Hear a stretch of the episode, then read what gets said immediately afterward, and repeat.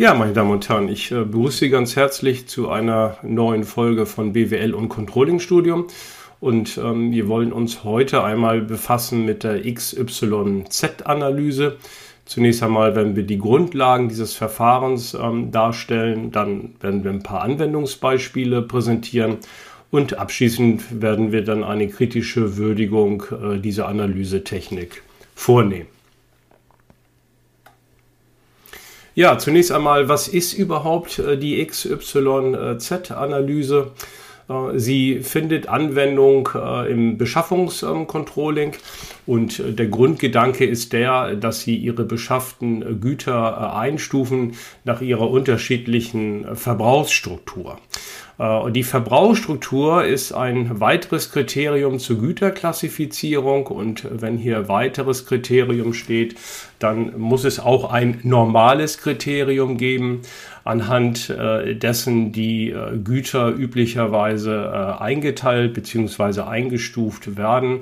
Und in der Praxis nimmt man üblicherweise die ähm, Beschaffungskosten und an, unterteilt anhand der Beschaffungskosten dann die angeschafften Güter in üblicherweise drei Kategorien.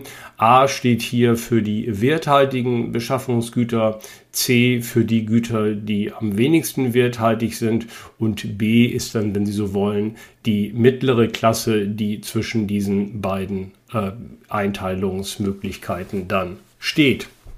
Daher also der Name ABC-Analyse und man hat, wenn man so will, die ersten drei Buchstaben hier übertragen auf die letzten drei Buchstaben und bezeichnet somit die Güterklassifizierung nach ihrer Verbrauchsstruktur als XYZ-Analyse.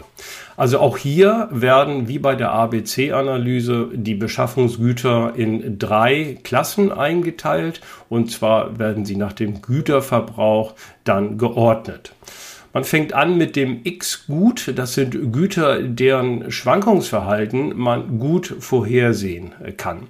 Dann in der Mitte sind die Y-Güter. Das Schwankungsverhalten hier ist stärker unregelmäßig. Und wir kommen dann zu den Z-Gütern, deren Schwankungsverhalten im Grunde genommen gar nicht mehr vorhersehbar ist und die man dann äh, etwas lieblich als äh, chaotisch äh, bezeichnet. Ähm, warum ist das Schwankungsverhalten wichtig? Ähm, der Beschaffungsgüter, es dient des Vermeidens äh, oder zumindest der Reduzierung von Fehlmengenkosten. Was sind Fehlmengenkosten? Die entstehen immer dann, wenn die Produktionsnachfrage nicht befriedigt ist. Also stellen Sie sich vor, es soll ein Gut produziert ähm, werden. Der Auftrag ähm, liegt schon lange vor und äh, einige Güter, die dann ähm, eigentlich dazu gebraucht werden, Beschaffungsgüter, die fehlen aus äh, unterschiedlichen Gründen und dann kann das Produkt eben nicht ähm, produziert ähm, werden oder eventuell auch deutlich später erst produziert werden. Eventuell geht Ihnen dann der Auftrag flutsch und äh, insofern ist dann auch hier eine gewinnreduzierende Auswirkung ähm, festzuhalten. Also von daher ist es immer wichtig, dass wenn Sie den Produktionsprozess am Laufen halten äh, möchten, dass Sie natürlich Ihre Beschaffungsgüter, die Inputgüter, die in den Produktionsprozess eingehen, dass die auch immer in ausreichender äh, Menge vorhanden sind. Das also zum Grundproblem.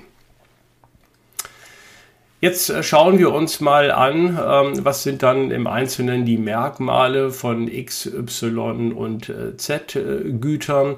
Und äh, wir fangen erstmal mit den X-Gütern an. Die kennzeichnen sich also durch einen konstanten Verbrauch. In der Regel sind die Schwankungen im Zeitverlauf ähm, relativ ähm, gering und somit ergibt sich daraus auch eine gute Vorhersehbarkeit, was den Verbrauch dieser Güter angeht. Die Y-Güter kennzeichnen sich durch einen unregelmäßigen äh, Verbrauch. Das sind sozusagen Saison- oder die typischen äh, Trendschwankungen, die man beispielsweise bei Beschaffungsgütern hat. Und die Vorhersehbarkeit des äh, Verbrauches ist dann nur noch als Mittel einzustufen. Kommen wir jetzt abschließend zu den Z-Gütern, die ja durch einen sogenannten chaotischen Verbrauch gekennzeichnet ähm, sind. Diese zeichnen sich dadurch aus, dass sie Schwankungen im Beschaffungsprozess stark und unregelmäßig sind und im Grunde genommen äh, sind sie nur schlecht oder im Zweifel gar nicht äh, vorhersehbar. Wenn man das mal versucht, äh, grafisch darzustellen ähm, und man nimmt die Zeit auf der X-Achse und den äh, durchschnittlichen Verbrauch auf der Y-Achse und würde im Grunde genommen den normalen durchschnittlichen äh, Verbrauch eines Beschaffungsgutes im Koordinatenursprung äh, markieren, dann ist es bei den X-Gütern so, dass sich so eine leichte Schlangenlinie legt ähm, über die X-Achse und so lässt sich dieser gut vorhersehbare Verbrauch äh, kennzeichnen. Bei den Y-Gütern ist es so, wo wir einen unregelmäßigen ähm, Verbrauch haben, den wir so einigermaßen vorhersehbar können, dann zeichnet sich der Verbrauch um so ja, Wellenlinien um äh, die X-Achse, also die Zeitachse aus. Unregelmäßiger Verbrauch, der aber noch halbwegs beherrschbar ist.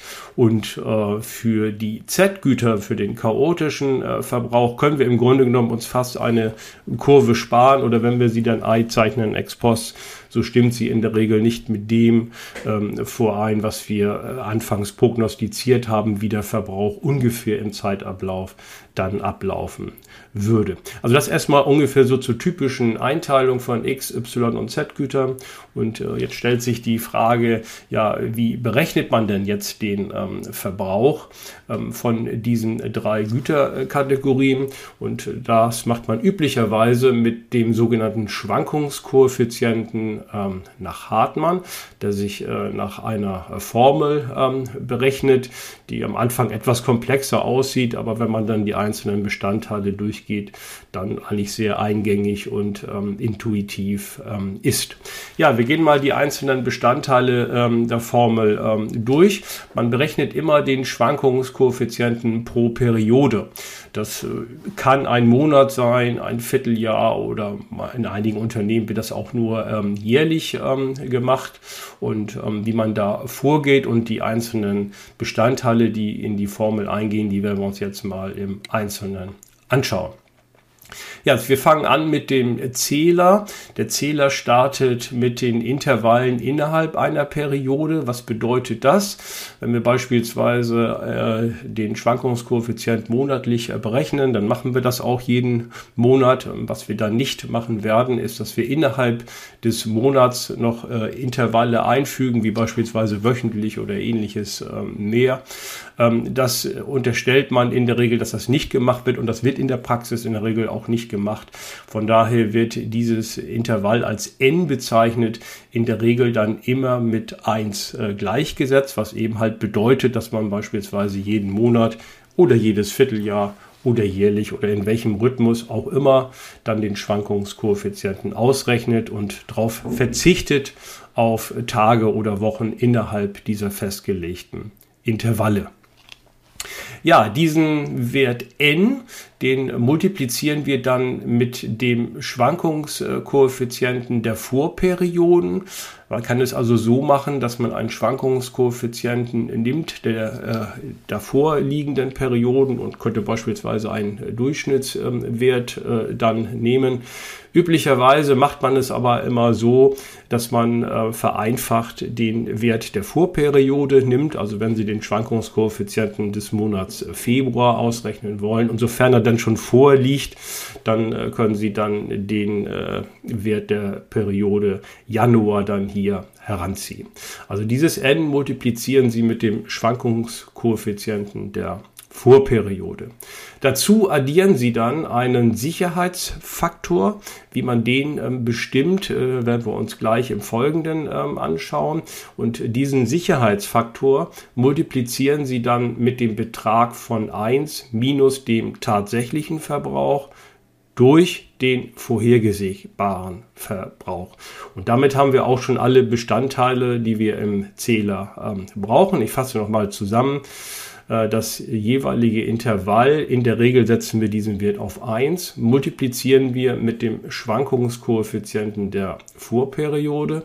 Dazu addieren wir dann einen Sicherheitsfaktor und diesen Sicherheitsfaktor multiplizieren wir mit dem Betrag 1 minus dem tatsächlichen Verbrauch in der Periode und das dividieren wir durch den vorhergesagten Verbrauch der Periode. Damit haben wir also alle Bestandteile des Zählers zusammen. Der Nenner ist dann relativ einfach. Ähm, der beträgt dann n plus 1 und wenn man n in der Regel als 1 setzt, dann ist der Nenner also hier immer 2. Ja, wir berechnen nach dieser Formel dann einen Schwankungskoeffizienten in jeder Periode. Und jetzt brauchen wir ja noch eine Regel, die jetzt besagt, ab welchem Wert werden dann Beschaffungsgüter zum X, Y oder Z gut. Und Hartmann gibt äh, da folgende Empfehlung, die man in der Regel auch in der Praxis dann annehmen kann.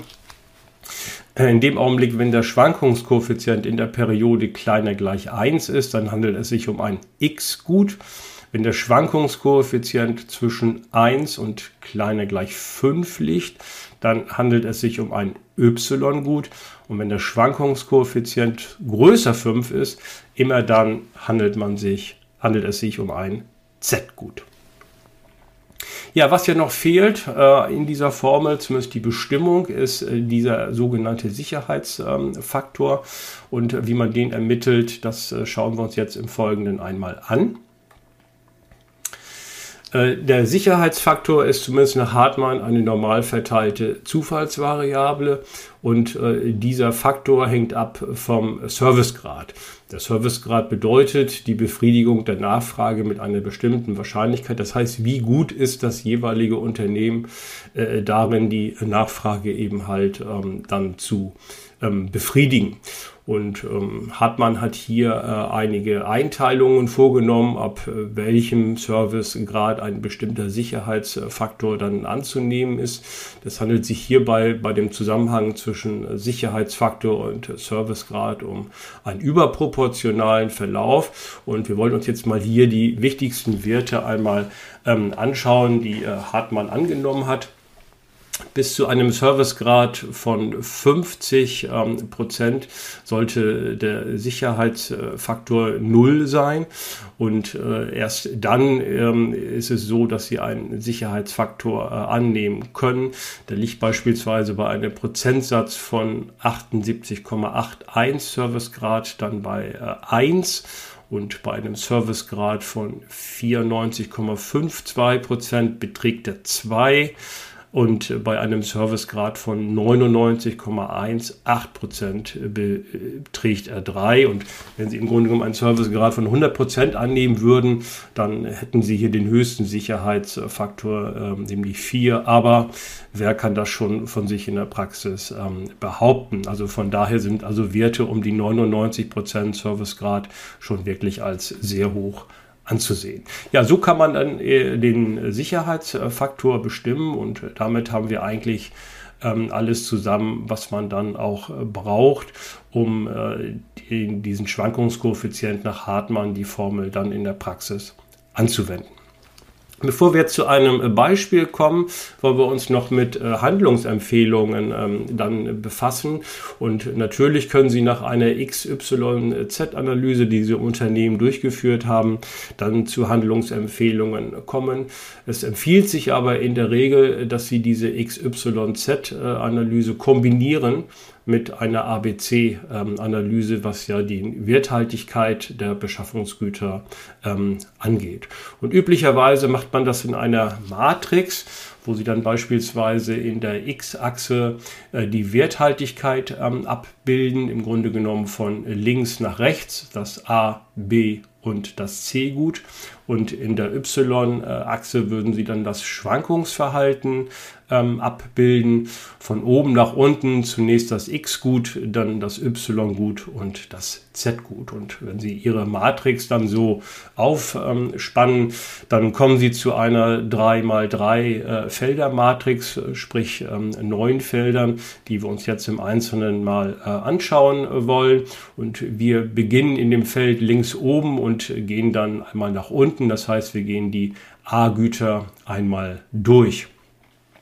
Ja, das erste Feld links oben ist das AX-Gut. Äh, das ist gekennzeichnet durch einen hohen Wertanteil und der Verbrauch ist ähm, planbar. Da es sich um sehr werthaltige Güter äh, handelt, sollte man natürlich äh, keinen großen Lagerbestand ähm, vorhalten. Es reicht eine geringe Schwankungsreserve ähm, und Sie sollten eventuell auch in Erwägung ziehen, hier eine Just-in-Time-Lieferung vorzunehmen. Auf jeden Fall ist es wichtig, dass Sie natürlich jederzeit dafür sorgen ähm, müssen, dass ähm, das AX-Gut dann eben halt auch ähm, vorhanden ist. Ähm, letztendlich geht es bei diesen Handlungsempfehlungen immer um eine Abwägung äh, der Fehlmengenkosten äh, versus der äh, Lagerhaltungskosten. In dem Augenblick, wenn Sie die Fehlmengenkosten, dass Sie das Gut eben halt nicht äh, verfügbar haben, ähm, höher einschätzen als äh, die Lagerkosten, dann sollten Sie auch immer da sehen, dass Sie hier eine Sicherheitsreserve auf Lager denn eben halt äh, vorhanden haben. Gehen wir dann das Feld der A-Güter weiter nach unten, dann kommen wir zum AY-Gut. Das ist ebenfalls gekennzeichnet äh, aufgrund des Charakters als A-Gut mit einem hohen Wertanteil. Der Verbrauch ist eben halt äh, nicht mehr gut planbar, sondern ist eben halt dann unregelmäßig. Dann brauchen Sie schon ein ausgeklügeltes äh, Planungssystem. Sie sollten gegebenenfalls auch Sicherheitsreserven ähm, dann vorhalten auf Lager oder zumindestens sollten Sie bei Ihrem Lieferanten eine schnelle Abrufbarkeit äh, sichern. Kommen wir zu dem Feld ganz links unten. Das wäre dann das AZ-Gut, ebenfalls gekennzeichnet durch einen hohen Wertanteil, aber durch einen chaotischen ähm, Verbrauch. Und dann wird eben halt die Planung sehr schwierig und Sie sollten auf jeden Fall sehen, dass Sie eine Sicherheitsreserve hier vorhalten ähm, auf Lager oder zumindest die schnelle Abrufbarkeit bei Ihrem Lieferanten ähm, sichern. Ja, wir gehen jetzt äh, in die drei Felder äh, ganz rechts, ebenfalls wieder von oben nach unten. Das sind die C-Güter. Wir fangen rechts oben an mit dem CX-Gut. Die C-Güter sind ja gekennzeichnet durch einen geringen Wertanteil und in Kombination mit dem X-Kriterium ist der Verbrauch planbar. Das sind im Grunde genommen die Güter, also das CX-Gut, auf die Sie eigentlich keine große Aufmerksamkeit legen brauchen. Der Verbrauch ist gut planbar. Die Kapitalbindung, das spricht die Lagerhaltungskosten, sind eher gering. Die Behandlung hier ist ähm, unkritisch. Sie sollten auf andere Güter achten. Gehen wir weiter runter, dann kommen wir zum CY-Gut. Auch hier ist der äh, Wertanteil gering, aber der Verbrauch ist eben halt äh, unregelmäßig. Hier sollten Sie dann Sicherheitsreserven bilden, wobei man auch immer dann gucken muss, ist der Lager kein Engpass, wie hoch sind die Lagerhaltungskosten. Also hier müssen Sie dann eine gewisse Abwägung dann ähm, treffen. Kommen wir zu dem Feld ganz rechts unten. Das ist das CZ-Gut. Das ist gekennzeichnet wiederum durch einen geringen Wertanteil, aber durch einen chaotischen Verbrauch. Und hier sollten oder müssen Sie eigentlich auf jeden Fall Sicherheitsreserven in Ihrem Lager bilden. Ja, die mittlere Spalte, das sind ja die B-Güter. Von oben nach unten, das BX-Gut, mittlerer Wertanteil, Verbrauch planbar, dann das BY-Gut, mittlerer Wertanteil, Verbrauch unregelmäßig und das BZ-Gut mittlerer Wertanteil, aber ein chaotischer äh, Verbrauch. Hier können Sie natürlich sehen, ob Sie noch eigene Handlungsempfehlungen formulieren für äh, diese Güter. Kommt auch mal ein bisschen drauf an, wie viele Güter sich hier in dieser Klasse oder in den Klassen ähm, befinden. Ähm, aber die Praxisempfehlung wäre, dass Sie dann eben halt überlegen, dass Sie die jeweiligen ähm, Güter dann in die entsprechende AX, CX, AY, CY, AZ oder CZ Güter dann einteilen und diese dann ebenfalls entsprechend behandeln. Ja, wir kommen jetzt mal zu einem ähm, Beispiel und ähm, wir greifen wieder zurück auf unsere Fallstudie, nämlich auf die Morgengenuss GmbH ein mittelständischer Kaffeemaschinenhersteller und ähm, Vertreiber, ähm, der hier drei Inputgüter ähm, hat, die in seine Kaffeemaschinen äh, eingehen, also in die eigene Produktion seiner Kaffeemaschinen. Und es handelt sich jetzt hier um die drei Inputgüter Pumpe 15 Bar, Pumpe 18 Bar und die Thermoskannen. Ja, wir betrachten jeweils sechs Perioden von 1 bis 6 und was wir jeweils vorliegen haben, ist der prognostizierte Verbrauch in jeder Periode pro Inputgut und ebenfalls liegt auch vor der tatsächliche Verbrauch in jeder Periode für jedes Beschaffungsgut. Wir wollen uns mal genauer anschauen die Pumpe 15 Bar, die also folgende prognostizierte Verbrauchswerte in den einzelnen Perioden hat. In der Periode 1 waren es 3000 Stück, in der Periode 2 1700 Stück, in der Periode 3 3100, in der Periode 4 1600, in der Periode 5 5600 und in der Periode 6 4100. 100. Das waren also die geschätzten ähm, Werte für den äh, Verbrauch und das wird Sie jetzt nicht überraschen und das ist selbst bei X-Gütern auch nicht der Fall, dass der tatsächliche Verbrauch davon abweicht. Die Frage ist, und das ist natürlich immer das Entscheidende, wie stark wirkt ähm, der tatsächliche Verbrauch vom prognostizierten Verbrauch ab. Wir haben folgende Werte für den tatsächlichen Verbrauch für die Pumpe 15 Bar.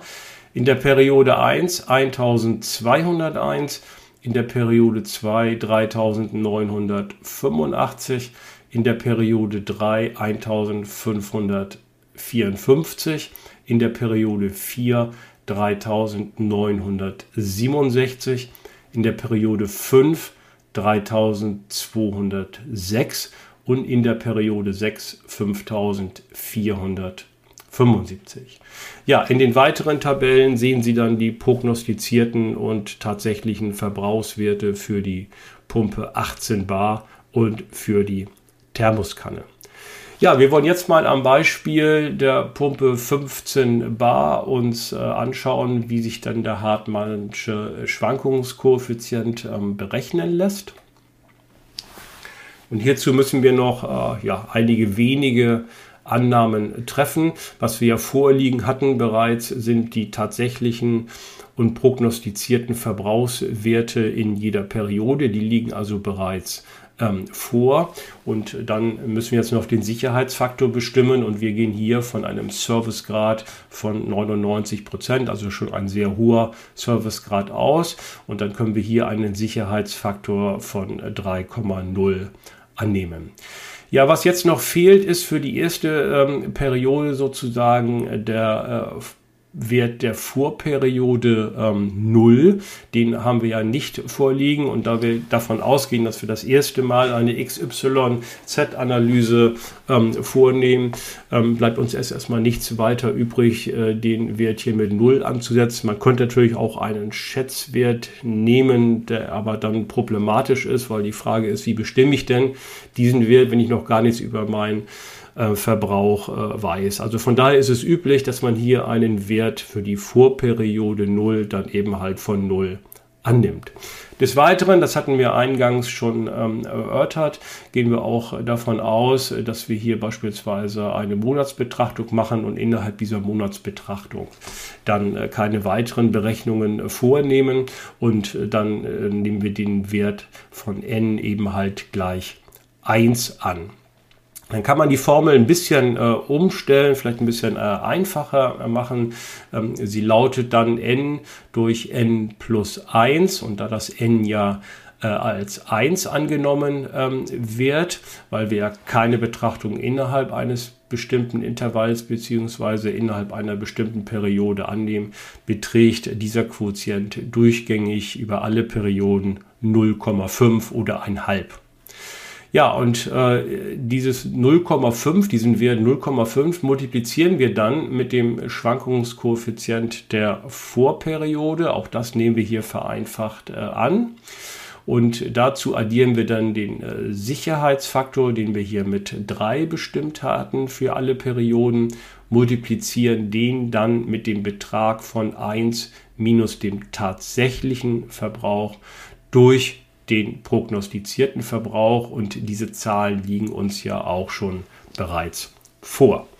Ja, jetzt äh, berechnen wir mal äh, die einzelnen Perioden und zumindest die ersten schauen wir uns mal etwas genauer an, wie beispielsweise die Periode 1. Äh, das startet dann wie immer mit den 0,5. Diesen Wert multiplizieren wir dann mit ähm, dem Schwankungskoeffizienten der Vorperiode. Da uns der nicht vorliegt, haben wir hier eine 0 angenommen. Äh, dazu addieren wir dann 3 für den Sicherheitsfaktor mal Betrag 1 minus dem tatsächlichen Verbrauch der Periode laut vorhergehenden Tabelle 1201. dividieren äh, diesen Wert durch den prognostizierten Verbrauch laut der Tabelle von eben 3000 und wenn wir das dann so berechnen, dann kommen wir auf einen Wert von 0,900 auf drei Ziffern gerundet. Ja, wir wollen uns jetzt noch einmal anschauen, wie berechnet sich der Schwankungskoeffizient für die zweite Periode.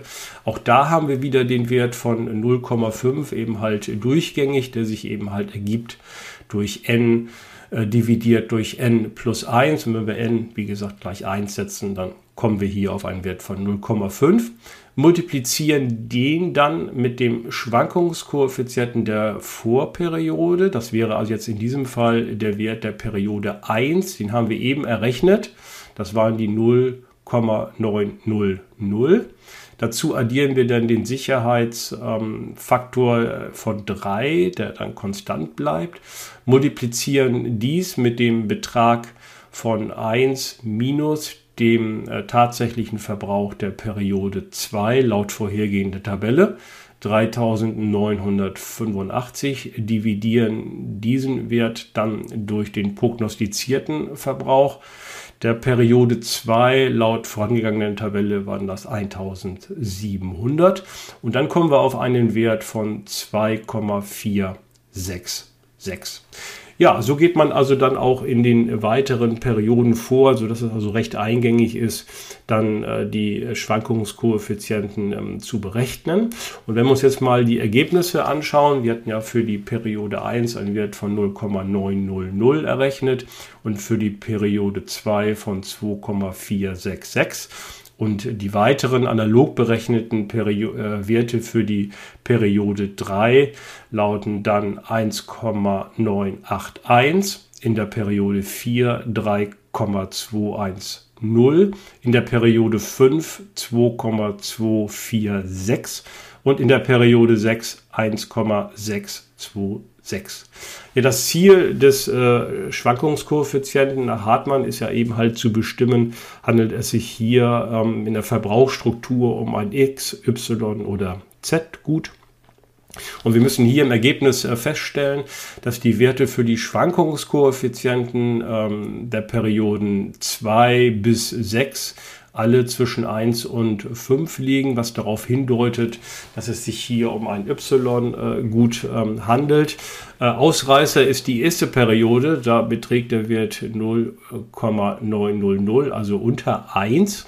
Ähm, das ist aber deshalb äh, nicht weiter verwunderlich, weil wir eben halt hier keinen richtigen Wert angenommen haben für die Vorperiode, da wir hier erst mit unserer Berechnung ähm, gestartet sind. Das heißt, wir haben hier einen Wert für die Vorperiode Periode annahmegemäß von 0 angenommen. Das heißt, dieser Wert für die erste Periode liegt, wenn man so vorgeht, immer unter dem eigentlichen Wert, den wir eigentlich äh, gehabt hätten. Also von daher ist die erste Periode, wenn man die Vorperiode 0 auf 0 setzt, äh, kommt immer ein Wert heraus, der etwas niedriger ist, als er eigentlich sein sollte. Das heißt, für die Frage der Einstufung, ähm, welches Gut, äh, um welches Gut handelt es sich hier, bei dem jeweiligen Fall man eher dann die Perioden zwei folgende betrachten sollte. Und hier ist das Ergebnis eindeutig. Bei äh, der Pumpe 15 Bar handelt es sich um ein Y-Gut. Ja, ähnlich kann man vorgehen äh, in der Berechnung äh, dann der beiden äh, anderen Inputgüter, also der Pumpe 18 Bar und der Thermoskanne. Das dürfen Sie selber mal ähm, vornehmen. Wir wollen uns jetzt hier nur mal mit den Ergebnissen ähm, befassen. Bei der Pumpe 18 Bar haben wir also folgende Schwankungskoeffizienten ähm, vorliegen, die ebenfalls so berechnet äh, wurden nach dem Hartmannschen Schwankungskoeffizienten wie bei der Pumpe 15 Bar. Also bei der Pumpe 18 Bar haben wir folgende Werte für die Periode 1 1,4, für die Periode 2 11,9, für die Periode 3 7,4, für die Periode 4 8,1, für die Periode 5 5,8 und für die Periode 6 haben wir hier Werte von 9,0. Ja, und ähm, gehen wir auch hier davon aus, oder das müssen wir auch, dass die Periode 1 nicht repräsentativ ist, weil eben halt der Wert der Vorperiode hier mit 0 angenommen ist ähm, und wir diesen Wert hier als Ausreißer äh, streichen müssen. Repräsentativ sind dann die Perioden 2 bis 6 und da haben wir in diesem Fall der Pumpe 18 Bar Werte jeweils über 5, eindeutig über 5 äh, vorliegen, wobei wir dann im Ergebnis dazu kommen müssen, dass die Pumpe 18 Bar eben dann ein Z-Gut ist. Ja, wir schauen uns jetzt noch die Werte der Thermoskannen an, die ähm, Schwankungskoeffizienten der Perioden 1 bis 6. Bei der Periode 1 haben wir einen Wert von 0,08, bei der Periode 2 von 0,15, in der Periode 3 sind es 0,20, in der Periode 4 0,21, in der Periode 5 0,17 und in der Periode 6 ist es 0,12. Das heißt, wir haben hier durchgehend Werte unter 1 ähm, vorliegen und die deuten eben halt darauf hin, dass es bei den Thermoskannen sich um ein X-Gut ähm, handeln muss. Ja, dann äh, haben wir hier im Ergebnis bei diesen drei Input-Gütern alle Klassen ähm, eben halt vorhanden. Die Pumpe 15 Bar war eindeutig ein Y-Gut, die Pumpe äh, 18 Bar ein Z-Gut und die Thermoskannen sind ein X-Gut. Wie gesagt, nochmal in Erinnerung behalten, dass die erste Periode jeweils nicht als repräsentativ angesehen werden kann, da wir in die Formel einen Wert der Vorperiode nicht einfließen lassen bzw. ihn mit Null annehmen. Ja, dann ähm, sind wir auch sozusagen am Ende der Demonstration. Wie läuft eine XYZ-Analyse äh, in der Praxis ähm, ab? Und äh, wir kommen nun zu der kritischen äh, Würdigung ähm, dieses äh, Verfahrens der Anwendung im Beschaffungscontrolling. Zunächst einmal fangen wir mit den Vorteilen an, dass die XYZ-Analyse sicherlich ein gutes Instrument zur weiteren Verfeinerung der Handlungsempfehlungen aus der ABC-Analyse, also der Werthaltigkeit von Beschaffungsgütern ist. Man kann die XYZ-Analyse auch ähm, eigenständig durchführen, aber es empfiehlt sich ähm, doch, dass zur Ableitung von Handlungsempfehlungen dann diese ergänzt wird ähm, um die ABC-Analyse, die ja üblicherweise auch äh, vorgenommen wird im Beschaffungscontrolling. Ja, der zweite Vorteil ist, ähm, dass ähm, Sie Ihre Monitoring-Kosten senken können, also die Personalkosten äh, zur Beobachtung, wenn Sie beispielsweise die XZ-Güter beispielsweise ähm, dann auch sich nicht mehr weiter dann äh, in der Betrachtung ähm, anschauen. Ähm, also hier können Sie im Grunde genommen, wenn Sie das alles äh, digitalisieren, automatisieren, dann auch Personalkosten ähm, einsparen. Die Anwendbarkeit ist relativ ähm, einfach und intuitiv und Sie brauchen auch keine große, in Anführungszeichen, Datenbeschaffung. Was Sie in der Regel ohnehin vorliegen haben, ist der tatsächliche Verbrauch, oder sollten Sie zumindest. Und demgegenüber müssen Sie dann Planwerte stellen, die müssen Sie eventuell dann erstmalig ähm, neu ähm, ermitteln.